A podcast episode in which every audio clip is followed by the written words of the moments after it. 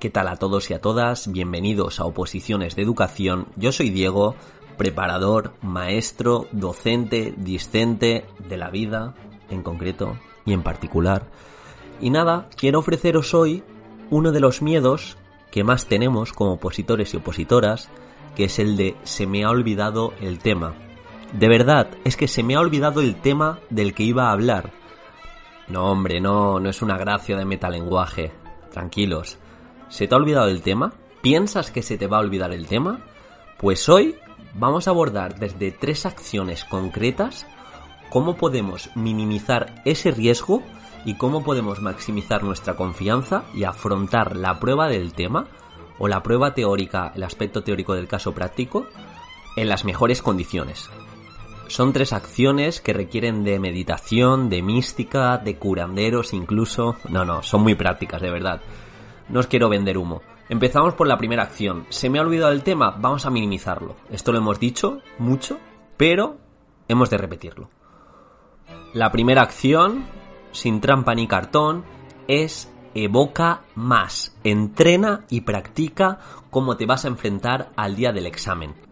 Conozco a muchos opositores que dicen, tengo los temas hechos, me los sé de memoria, de verdad, yo creo que la prueba del tema la tengo muy bien preparada.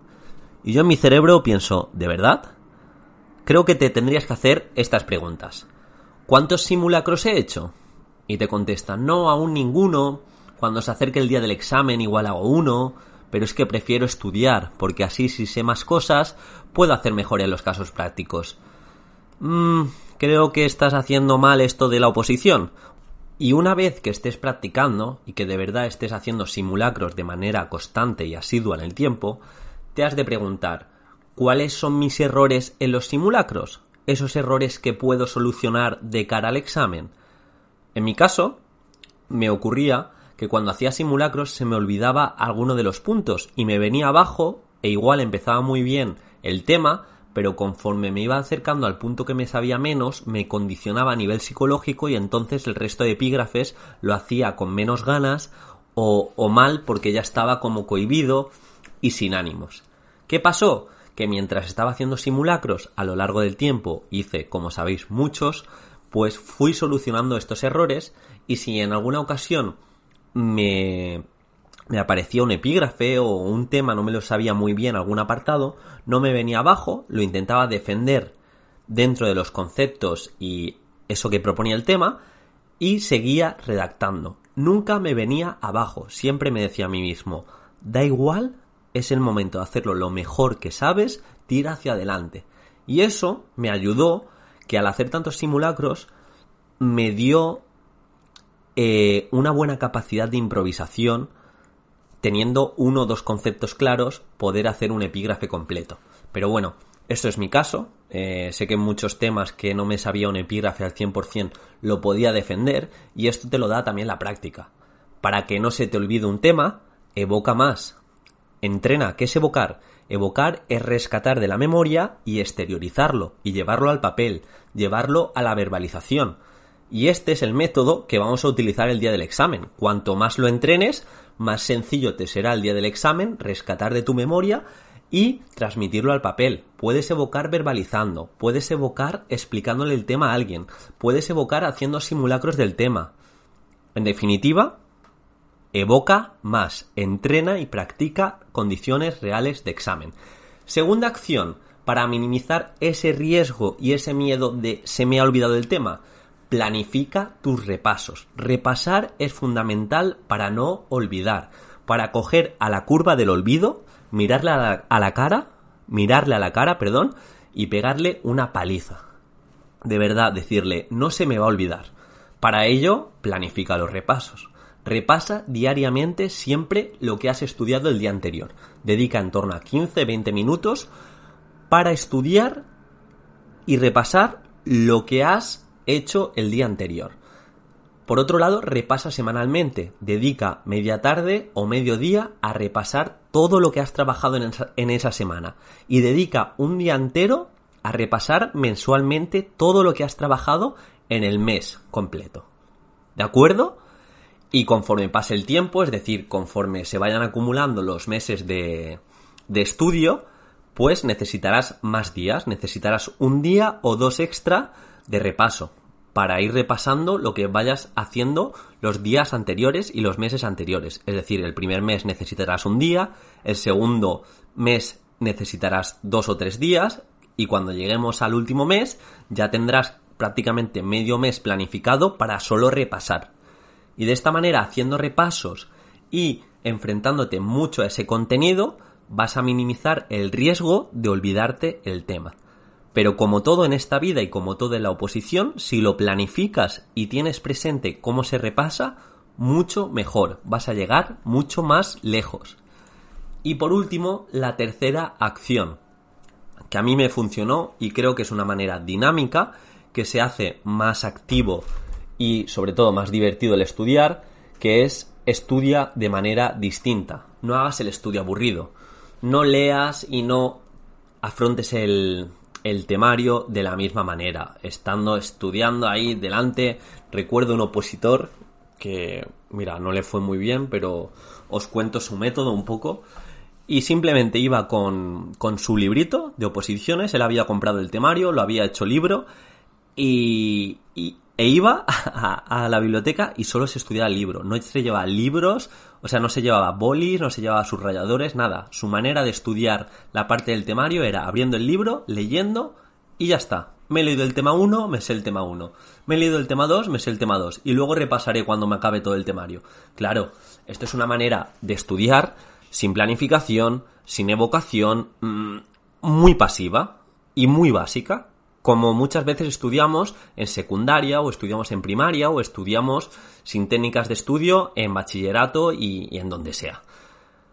Ya os digo, lee, escribe, lee, escribe, sintetiza, haz simulacros, utiliza colores para aquellas cosas que menos recuerdan e intenta que sea todo muy visual, hazte las cosas sencillas, crea dosieres. Es que el otro día, repasando todo lo que lo que preparé para la oposición, que he tirado bastantes cosas de mi casa, porque al fin y al cabo mi casa es finita y es pequeña y necesito pues tener ahí una economía de, de espacios.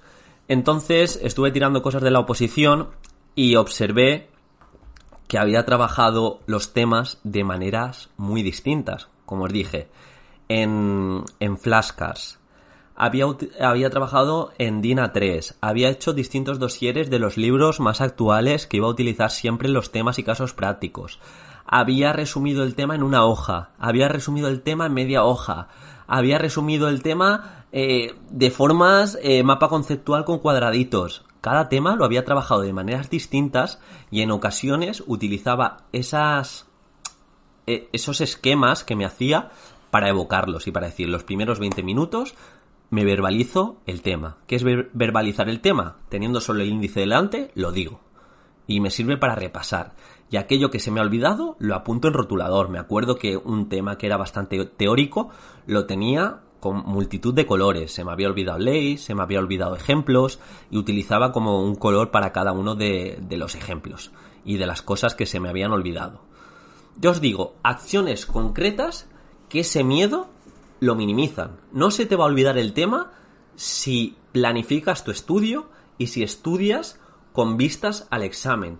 Igual que un jugador de fútbol entrena parecido a cómo va a jugar, sobre todo cuando está dentro del calendario de liga y no, no me refiero a pretemporada, tú, cuando prepares un examen, tienes que entrenar y practicar con condiciones reales a ese examen al que te vas a enfrentar y practicar los movimientos o las situaciones que te puedes encontrar. Y para ello los simulacros, los simulacros cansados, los simulacros incluso más complicados te van a ayudar. Repito, se me ha olvidado el tema, se me va a olvidar el tema, deja de decírtelo, deja de tener un miedo irracional, que muchas veces a las personas que le pasan esto es porque no han trabajado como debía el tema. Pero el primer consejo que has de coger de este podcast es dejar de repetir que se te va a olvidar el tema o compartir ese miedo con otros opositores. Ya has comprendido que ese miedo es irracional, si trabajas bien es muy complicado que se te olvide un tema y has de cumplir estas tres acciones para minimizar ese riesgo y para estar mucho más preparado y preparada de cara al examen. Recordamos, primera acción, evoca más, practica condiciones reales de examen, y hazte la pregunta de cuáles son mis errores más repetidos en los simulacros. En relación a esos errores, ve mejorando simulacro a simulacro.